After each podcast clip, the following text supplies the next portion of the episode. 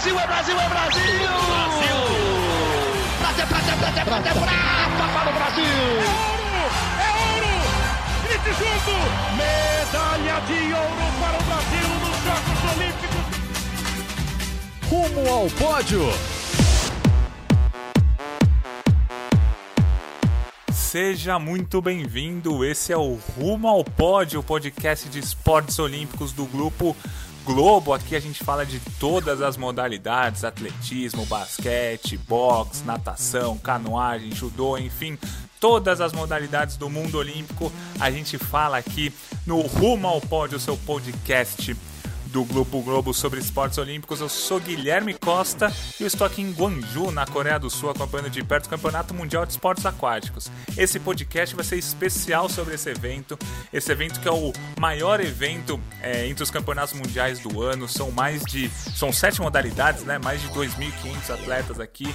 O Brasil representado por 61 atletas na natação, águas abertas, polo aquático, nado artístico, saltos ornamentais, plataforma de 27 metros e tem também o polo aquático de praia. Esse o Brasil não está representado, mas a gente vai falar um pouquinho aqui no podcast sobre o Campeonato Mundial de Esportes Aquáticos. Aqui ao meu lado, também na Coreia, está o Paulo Roberto Conde, nosso especialista em esportes aquáticos, acompanha aí há mais de uma década a modalidade aqui no Brasil. Seja muito bem-vindo, Paulo. Boa tarde, bom dia, boa noite, seja lá ou que horas você esteja nos ouvindo. Paulo, muito bem-vindo aqui no podcast. Muito obrigado, Gui. Prazer participar, tá podendo dividir um pouquinho com vocês nossa experiência aqui na Coreia, né? Interior da Coreia, Gwangju, né? Uma cidade que fica ali um pouco mais ao sul né? de Seul, né? Que é a capital, a principal cidade. E assim, uma cidade que se arrumou inteira para o evento, né? Uma cidade que não, não tem muita tradição esportiva, recebeu a Universidade de 2015 e agora recebe o Campeonato Mundial de Esportes Aquáticos em 2019. E realmente, é o que você disse, é uma mini Olimpíada com é, mais de 2.500 atletas, com né, um, uma quantidade enorme de grandes campeões olímpicos, atletas multimedalistas e por aí vai. E a expectativa é, nessa primeira semana fica por conta, para os brasileiros, claro, pela participação da Ana Marcela Cunha nas provas de maratona aquática, uma delas já foi, nós vamos falar dela, nós vamos falar dela daqui a pouquinho. E também para a próxima semana, a partir do dia 21, começam as provas de natação, que é realmente o grande chamariz da competição, é, é, é a é, acho que é, o, é, aquela cerejinha do bolo aqui. Então, muito obrigado pela participação e vamos debater um pouquinho sobre o que está acontecendo aqui em Guanju essa semana, né?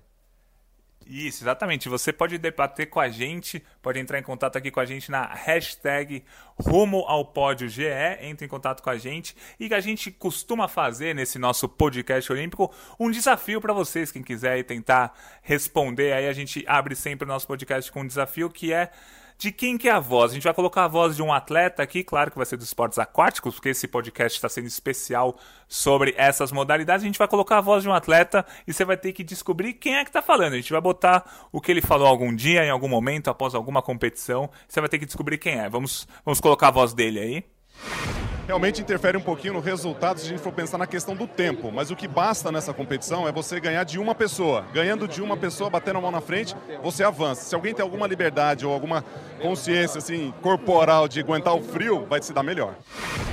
Vocês ouviram aí? É, respondam pra gente aí na hashtag Rumo ao Pódio GE, participe com a gente no nosso podcast olímpico. A gente vai começar a falar um pouquinho da prova da Ana Marcela. Ana Marcela, 10 quilômetros aqui no Campeonato Mundial. Tivemos uma notícia boa, ela conquistou a vaga olímpica, ficou entre as 10 primeiras colocadas, mas não chegou ao pódio. Ela que já tinha ido ao pódio em 2013 com a medalha de prata, 2015 com a medalha de bronze, 2017 com mais um bronze. Agora ela ficou na quinta posição, ficou a seis décimos da medalha. Foi uma prova muito equilibrada, uma prova muito forte. É, tudo bem que o o local de competição estava bem fácil de, de, de, se nadar, né? Sem muitas ondas, mas foi um dos melhores tempos da história da maratona aquática feminina, uma hora e 54. Geralmente essa prova costuma demorar quase duas horas, uma hora e 58, às vezes duas horas e um. Então foi uma prova muito forte. Ana Marcela, quinto lugar, uma notícia boa, conquistou a vaga olímpica, e uma notícia não tão boa que ficou fora do pódio. Do pódio. Paulo, é, fica esse sentimento ambíguo, né? Um pouco de felicidade, um pouco de frustração até, porque a gente sabe que a Ana Marcela sempre consegue um pouquinho mais, já que tem tantas medalhas aí no currículo. É verdade, Gui. A gente estava. Nós estávamos aqui com uma expectativa grande, porque a Ana Marcela, nesse ano, ela tinha, nas etapas de Copa do Mundo, ganhado três e do, obtido a medalha de prata em outra. Nas quatro, então, todas ela foi ao pódio. E a Ana, no ano passado, foi eleita a melhor maratonista aquática do mundo, ganhou o circuito mundial e por aí vai. Só que em Campeonato Mundial e Olimpíada, né, o buraco é mais embaixo, né? É mais complicado. Todo mundo parece que se prepara, né? Pare, parece não, né? Até um exagero dizer que parece. Todo mundo se prepara, quer estar tá aqui é, em, Guanju da melhor maneira possível. E o que a gente viu foi uma prova muito equilibrada do começo ao fim. A Ana começou a prova com um ritmo forte, assumindo a liderança, o que a gente até assistindo a prova é, estranhou, né? A Ana não é de largar na frente, ela é mais de cadenciar o ritmo, de controlar as adversárias e realmente explodir ali nas últimas duas voltas, nos últimos dois quilômetros tudo mais. E ela estava numa boa posição na última boia. Ela, ela virou a última boia ali entre as três primeiras, chegou a assumir a vice-liderança e né, a nossa expectativa ali é que era, ela ganhasse a prova, só que realmente ali não é nenhuma questão de estratégia, mas ela acabou um pouco encaixotada né, pelas rivais. Ela até teve dificuldade para explicar depois da prova o que, que de fato tinha acontecido. Mas o fato é que aí a chinesa, Xuxin, a Xin Xin, é, é, esse mesmo nome dela, não é uma. Não, é Xin Xin, exatamente. Veio por fora ali, à esquerda da Ana Marcela, e veio que nem um trator, né? Que nem um jet ski, diríamos, né? Uma coisa, né? Pra, já na, estamos na, falando da água. E ela, ela teve um final de prova espetacular, né? Ela não era exatamente uma desconhecida, longe disso, já tinha sido quarta colocada nos Jogos Olímpicos do Rio é, e venceu a prova. Segundo lugar para Hayley Anderson, americana, que também é uma atleta bastante consistente, de bons resultados internacionais. E em terceiro a Raquel Bruni, da Itália, também uma ótima competidora. É, eu acho que o que fica para Ana é, primeiro, é, a, talvez a, uma, uma, confiança de que ela está num bom momento. Você ficar entre as cinco do campeonato mundial também não é um desastre completo. Né? Ela prova que ela de novo ficou entre as melhores do mundo. Eu acho que ela e o técnico dela, o Fernando Pocente, vão ter que avaliar algumas coisas né, em relação ao que aconteceu, pensando nas próximas duas provas que ela tem aqui em Guanju, nos 5 quilômetros e depois nos 25 mas o mais importante é ela tirar lições para o que realmente acho que ela busca mais na carreira dela, que é um, uma medalha, né, um título olímpico que poderia vir, todo mundo espera que venha nos Jogos de Tóquio. É, e tem um detalhe interessante que, é, embora tenha ficado em quinto lugar fora do pódio, alguma coisinha ali pode ter sido servido bem para Ana Marcela em relação ao ano que vem, já que algumas adversárias dela ficaram fora né, da Olimpíada. Né? É verdade, Paulo. A... As dez primeiras colocadas se classificaram para os Jogos Olímpicos de forma direta. Haverá uma outra seletiva no ano que vem, mas algumas atletas não poderão disputar essa outra seletiva. É o caso da Amar Miller, do que é campeã mundial em 2017, campeã mundial em 2015, uma francesa que é muito boa. Hoje ficou fora das 10 primeiras, coloca... das 10 primeiras colocações e não vai na Olimpíada de jeito nenhum, porque uma outra francesa ficou entre as 10 primeiras.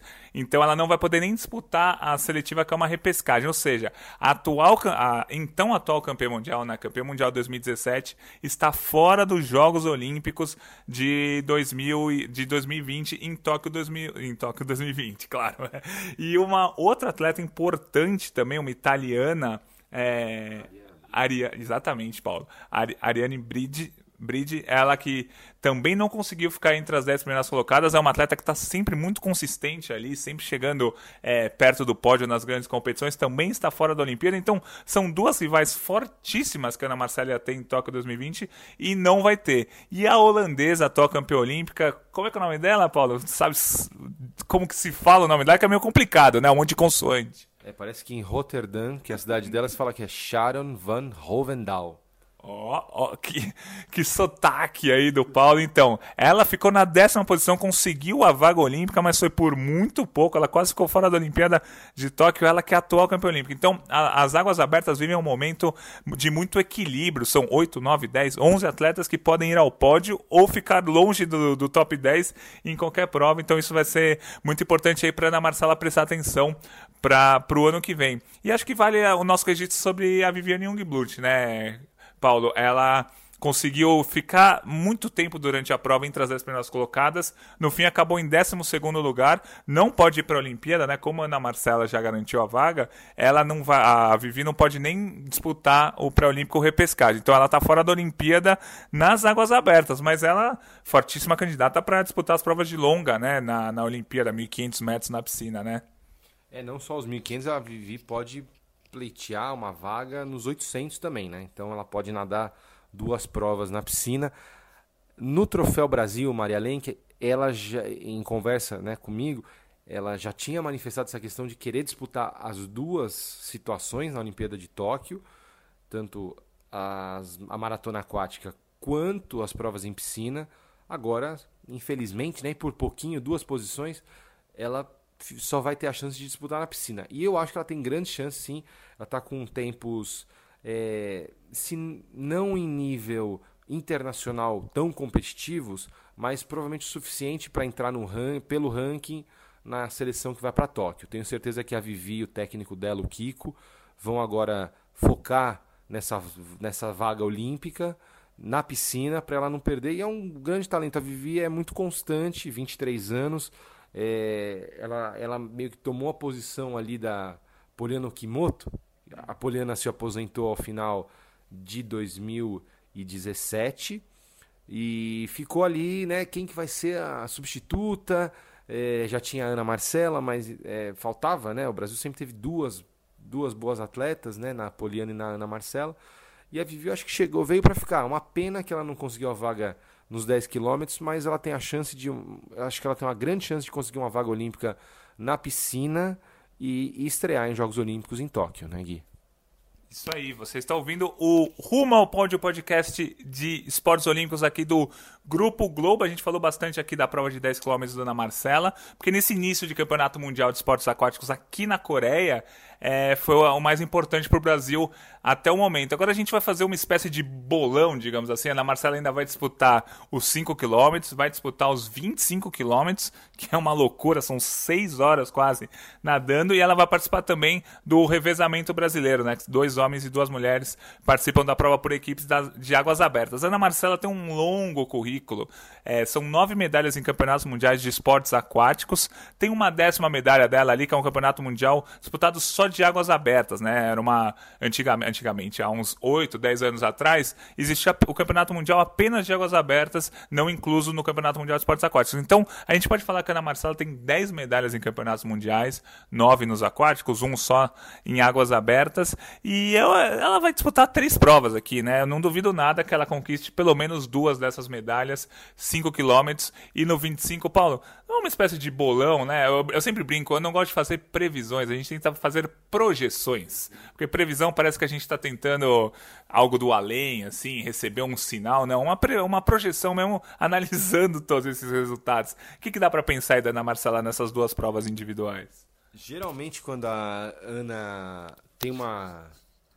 Ela se frustra, hoje ela estava nitidamente frustrada, né? Eu digo hoje no dia da prova, né? No domingo estava nitidamente frustrada, ela, ela, ela realmente ela canaliza né, essa decepção dela em, né, acho que na água, assim. Então, em 2011, ela ficou, ela perdeu a vaga olímpica para os Jogos de Londres, no Mundial de Xangai, e depois ela foi e ganhou a prova dos 25 km, foi campeã mundial dos 25 km.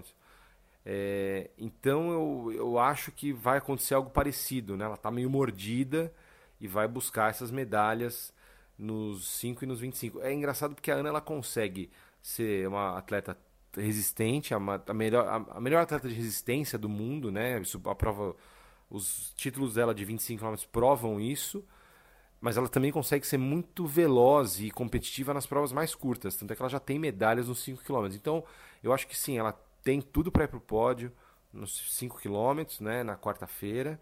Depois é, na terça-feira à noite no Brasil, na verdade, né? Tem essa questão do fuso, é uma loucura. A gente a gente está todo perdido aqui, na verdade, né? Não tem por que esconder o jogo. A gente às vezes está pensando em alguma coisa e está falando não, mas não sei o que, e vai ver é outra coisa totalmente diferente. Estamos falando de terça, mas achando que é quarta, é uma doideira.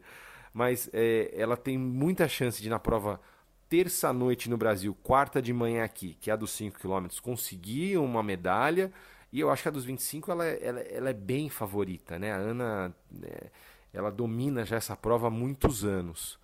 E aí no revezamento é meio complicado, porque aí não depende só dela, o time masculino é, não está tão bem aparentemente, né? Os atletas não estão nas, nas melhores fases.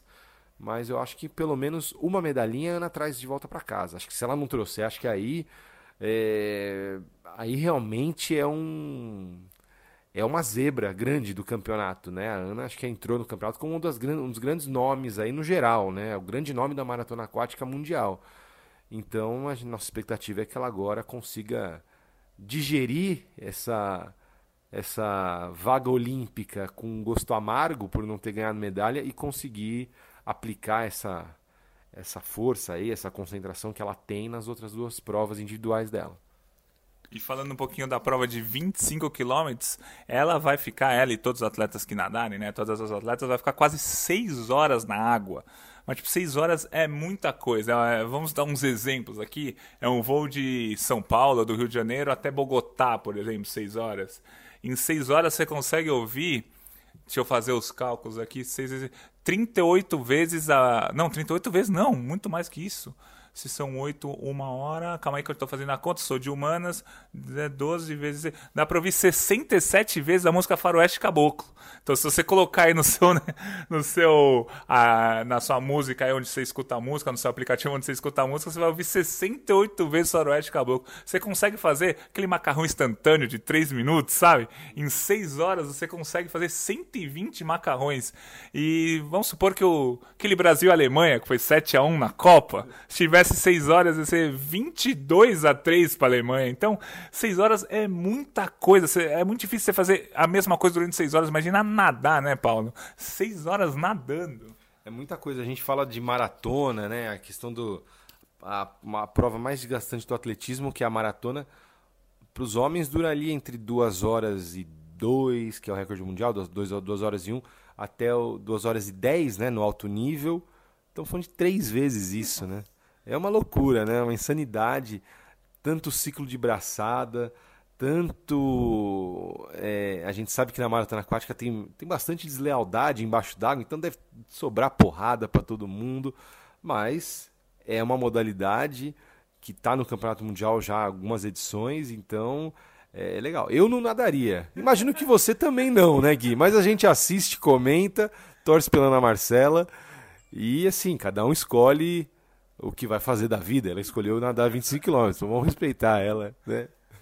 É isso aí, vamos torcer para Ana Marcela, ela que é tricampeã mundial dessa prova dos 25 km, vai buscar o tetracampeonato. A gente no início do nosso podcast aqui colocou para vocês um desafio, né, a voz de um atleta para vocês mandarem aqui pra gente na hashtag rumo ao pódio GE. Manda aqui pra gente, tenta adivinhar de quem que é a voz aí desse atleta. A gente vai colocar mais uma vez a voz dele, agora com uma dica, assim, uma dica a mais de quem é esse atleta. Esse atleta tem uma medalha olímpica. Vamos ouvir aí a voz dele realmente interfere um pouquinho no resultado se a gente for pensar na questão do tempo. Mas o que basta nessa competição é você ganhar de uma pessoa. Ganhando de uma pessoa, batendo a mão na frente, você avança. Se alguém tem alguma liberdade ou alguma consciência assim corporal de aguentar o frio, vai se dar melhor. É isso aí, participem com a gente aqui no Rumo ao Pódio, o nosso podcast de esportes de esportes olímpicos, hoje especial aqui da Coreia. Eu, Guilherme Costa, Paulo Roberto Conde, estamos aqui em Gwangju, na Coreia do Sul, acompanhando de perto o Campeonato Mundial de Esportes Aquáticos. A natação ainda não começou, a gente não vai falar muito de natação hoje, é, porque a natação vai começar só da, na, na semana que vem. Já falamos bastante de águas abertas, vamos falar um pouquinho agora do de nado artístico, né? A gente teve um resultado legal do Renan é, e da Giovana, o dueto misto, que é uma prova que só tem campeonatos mundiais, ainda não tem Olimpíadas, existe a projeção para participar aí da, da Olimpíada, mas ainda não é uma modalidade olímpica. E a dupla brasileira fez um bom papel, participou da final, é, empolgou o público, fez muito bem esse papel. Vai participar agora de uma outra rotina nos próximos dias aí para tentar um bom resultado, talvez ficar entre os cinco primeiros, seis primeiros. É, e é uma modalidade nova, a gente acompanhou aqui de perto alguns treinos, algumas provas. É uma modalidade que tá, o, o público está ah, começando a aprender a gostar, né? Dueto misto com um homem e uma mulher. É, isso, aí, Gui. E, e, o legal da prova é que é mais uma quebra de barreira, no sentido assim, é engraçado, tem esportes que as pessoas veem como masculino. Ah, é só masculino. É para homem, né? É, e tudo mais. E tem esporte que também o inverso é, é verdadeiro, né? O, o nado ex-sincronizado, agora artístico, era uma modalidade 100% feminina alguns pioneiros, alguns homens tentaram, vinham tentando ao longo dos anos é, entrar, né, quebrar essa, essa escrita aí de ser um evento puramente feminino. Em 2015, a Federação Internacional de Natação incluiu o dueto misto no, na programação do circuito do Campeonato Mundial, perdão. E aí a prova agora vai começando, parece a se consolidar um pouco mais acabar aquela estranheza de ver um homem fazendo coreografias, usando sunga, passando gelatina no cabelo. É esporte, é esporte. O esporte tem que ser democrático, tem que ser aberto a todos. Né? O Comitê Olímpico Internacional, que entre aspas tem a, a gerência né, do, do movimento olímpico, tem atuado há uns quatro ou cinco anos nesse sentido de intensificar as ações para que haja mais equilíbrio entre os gêneros, né, nas modalidades. Então, a Olimpíada de Tóquio vai ter algumas modalidades é, adicionais, ou, ou, ou, modalidades, ou até é, provas adicionais dentro de esportes que já existiam. Vai ter revezamento misto na natação, revezamento misto na, no atletismo, é, vai ter tiro com, no tiro com arco, vai ter prova mista, vai ter no judô, no judô campeonato por equipe triatlo. misto, triatlo. Então isso aí é um, eu acho que é uma via que não vai ter volta, né? Agora vai ser assim. Só que é, é, o que a gente falou, o contrário também tem que se confirmar. Queriam a, aumentar a participação feminina, mas também o masculino não pode ser alijado de participar de eventos, e é o caso do Renan, né? O Renan, que é um rapaz novo aí, de 20 e poucos anos, há alguns anos já participou do Campeonato Mundial de Budapeste em 2017 cara que sofreu pra caramba preconceito, todo mundo, pô, o cara faz nada, nada sincronizado, agora nada artístico, que estranho. Mas fato é que ele não desistiu no meio do caminho e tá aí é, podendo obter um, um, posições muito importantes aí pro Brasil no Campeonato Mundial de Guanju. E eu acho tudo isso muito legal. A Olimpíada caminha para ter um equilíbrio de 50% a 50% para cada gênero, né? Uma participação totalmente igualitária, é o desejo do COI. Então eu acho que nada mais justo do que a gente poder ver também todas as modalidades aquáticas, como a gente está falando do Campeonato Mundial de Guanju, também ter né, esse equilíbrio, né, sem batalha do sexo nesse caso, né? É isso aí, o nado artístico, né? Antes chamava nado sincronizado, em 2017 eles resolveram mudar o nome da modalidade. A gente às vezes ainda fala nado, é, nado sincronizado, os atletas às vezes falam nado sincronizado, mas o nome oficial agora é nado artístico. A gente já falou um pouquinho de águas abertas aqui, falamos um pouquinho de, de nado. Agora a gente vai falar um pouco de polo aquático, porque teve um, um, um placar muito inusitado aqui nas primeiras rodadas do Campeonato Mundial. No feminino, a Hungria, uma seleção tradicional, ficou em quarto lugar na Olimpíada do Rio, é, tá sempre aí nas cabeças, brigando por títulos mundiais, títulos europeus. A Hungria venceu a Coreia do Sul por 64 a 0. É um campeonato mundial aqui na Coreia. A Coreia era o time da casa, é uma seleção muito fraca, está participando porque ganhou o convite por ser sede e perdeu de 64 a 0. É um jogo de polo aquático tem quatro tempos de 8 minutos, ou seja, são 32 minutos jogados ali no polo aquático e a, a Hungria venceu por 64 a 0, ou seja, um gol a cada meio minuto. A Coreia deu apenas três chutes a gol. Três chutes a gol no jogo inteiro. A Hungria deu 71 e marcou 64 vezes. Então, assim, é uma supremacia muito, muito, muito, muito grande. A Coreia vai continuar jogando várias rodadas, vai perder todos os jogos também. A seleção sul-coreana é nova, a mais velha tem 23 anos, mas é um campeonato mundial e a Hungria colocou 64 a 0 e colocando reservas. Todas as jogadoras é, entraram em ação. Uma das goleiras até marcou um gol, então foi um resultado bem inusitado aí, 64 a 0. E aí, Paulo, abre até um debate assim, né? Vale, valeria a pena mesmo a Coreia ter participado desse campeonato mundial de polo aquático no feminino? Porque perder todos os jogos, tudo bem. Levar goleada de 10, 12, 15 gols acontece em todos os campeonatos mundiais. Agora, 64 a 0, a maior goleada.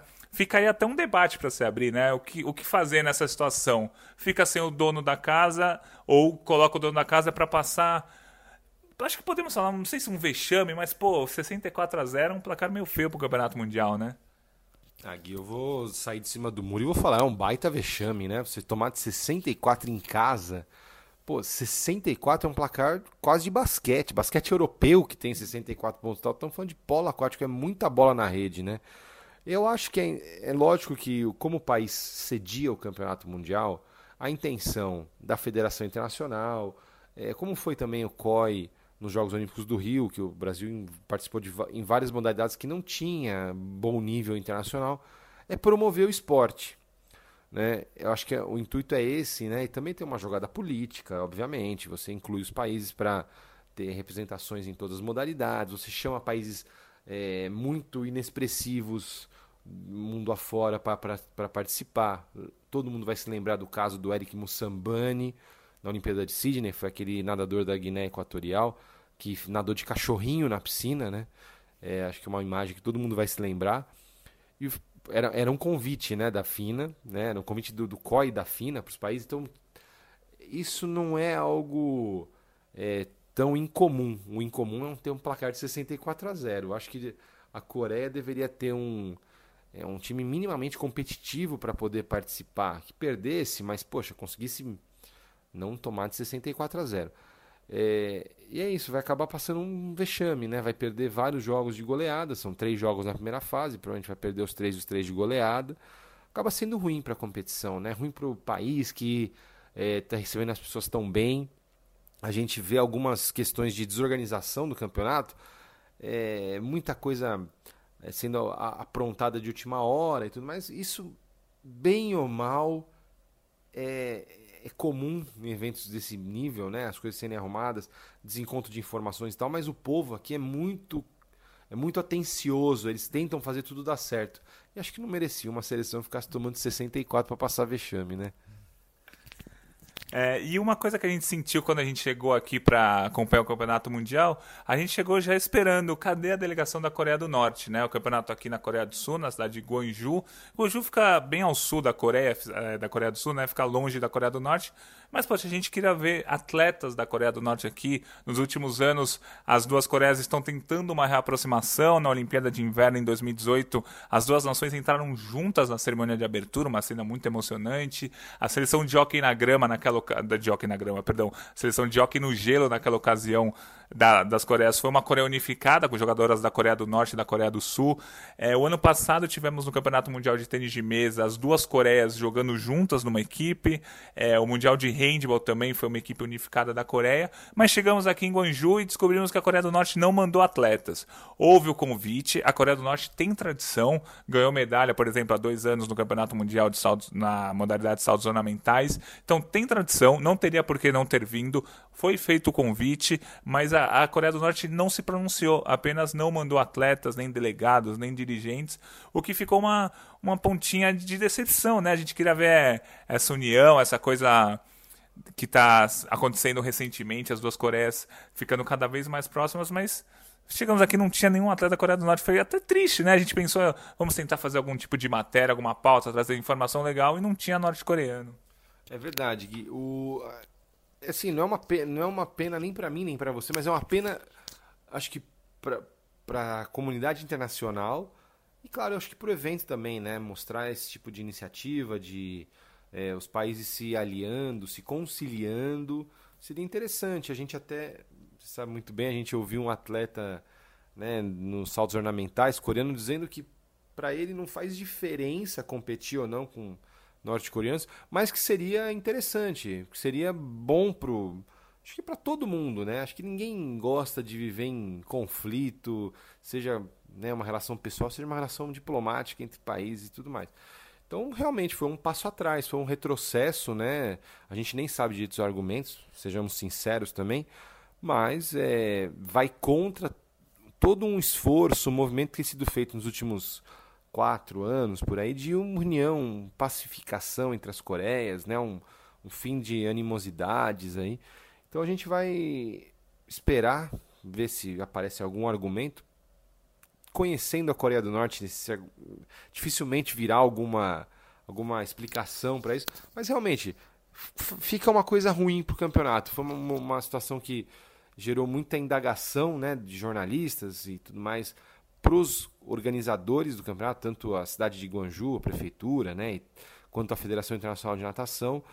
E a Federação Internacional de Natação, até consultada informalmente, falou: ah, não sabemos, não, não houve resposta e tudo mais. Então é uma situação, obviamente, muito chata para o campeonato, mas que vai seguir com ou sem Coreia do Norte. Né? O, há muita coisa para acontecer. Eu acho que o, o povo de Guangzhou está gostando da competição, está tá abraçando na medida do possível a competição, mas claro, acho que todo mundo sempre torce por uma solução pacífica, uma reconciliação e por aí vai. E não seria diferente no caso das duas Coreias, a participação da Coreia do Norte aqui no campeonato.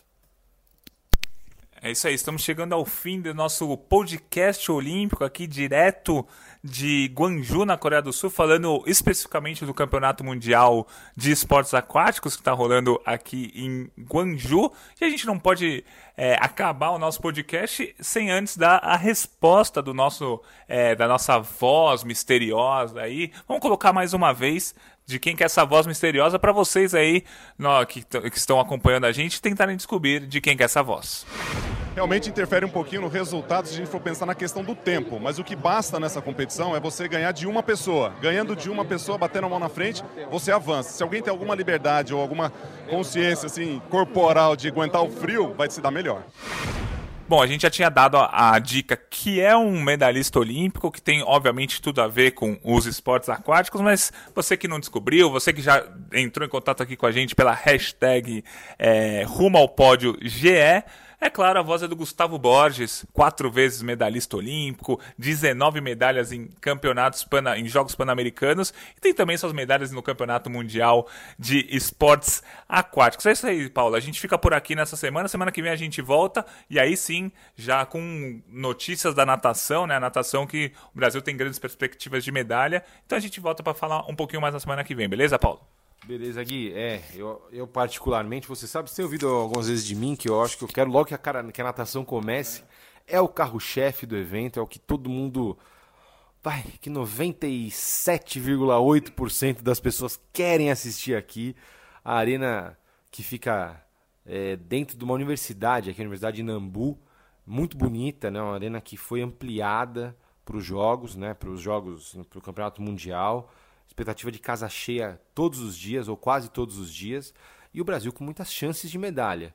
Né? Acho que é até bom a gente falar, já que todo mundo tem que ficar ligado no domingo, que é a final do revezamento 4 por 100, eliminatórias primeiro, depois final. Se Deus quiser, o Brasil na final brigando por medalha. O Brasil tem sido um, um time muito constante né, nos últimos dois ou três anos, então tem tudo para brigar por esse pódio. Né? Então, quem ouvi, quando vocês ouvirem a gente de novo na próxima, semana, já vai saber o resultado. Tomara que seja positivo para o Brasil. E aí na semana que vem, gente, na segunda, a gente disseca esse, o restante do Campeonato Mundial de natação aqui, as provas de natação do Campeonato Mundial, melhor dizendo. Eu agradeço pela participação, um abraço a todo mundo, até semana que vem. É isso aí, Paulo. Até semana que vem, até semana que vem para todo mundo. E só um último detalhe aqui da nossa cobertura aqui em Guanju. Estamos em quatro pessoas no Grupo Globo, né? Tem o Edson Viana, o repórter da TV, tem o Vini, nosso, nosso câmera, nosso repórter cinematográfico, eu, Guilherme Costa e o Paulo Conde.